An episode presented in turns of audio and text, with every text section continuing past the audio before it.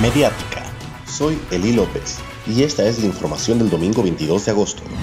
Se registraron dos casos de la variante Delta en Pátzcuaro. Ya se encuentran en aislamiento y bajo observación médica. En Michoacán ya van 261 mil dosis aplicadas a jóvenes de 18 a 29 años. El Tribunal Electoral del Poder Judicial de la Federación ratificó el triunfo de Ignacio Campos para la presidencia municipal de Uruapan. Hasta ahora, nueve muertos y varios desaparecidos ha dejado el huracán Grace. Continúa activo el plan DN3E. Se espera que en los próximos cinco días vuelva a convertirse en huracán con un 70% de probabilidad.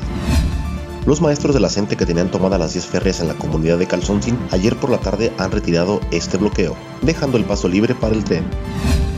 No olvide su paraguas porque habrá lluvias moderadas, una máxima de 24 grados y una mínima de 15. Es domingo y la recomendación de Netflix para una buena película se llama Aliados, un drama que seguro te dejará atónito y sin palabras. Para una conexión digital, síguenos en Facebook y en Spotify como Mediática. Soy Eli López, que tenga un excelente día.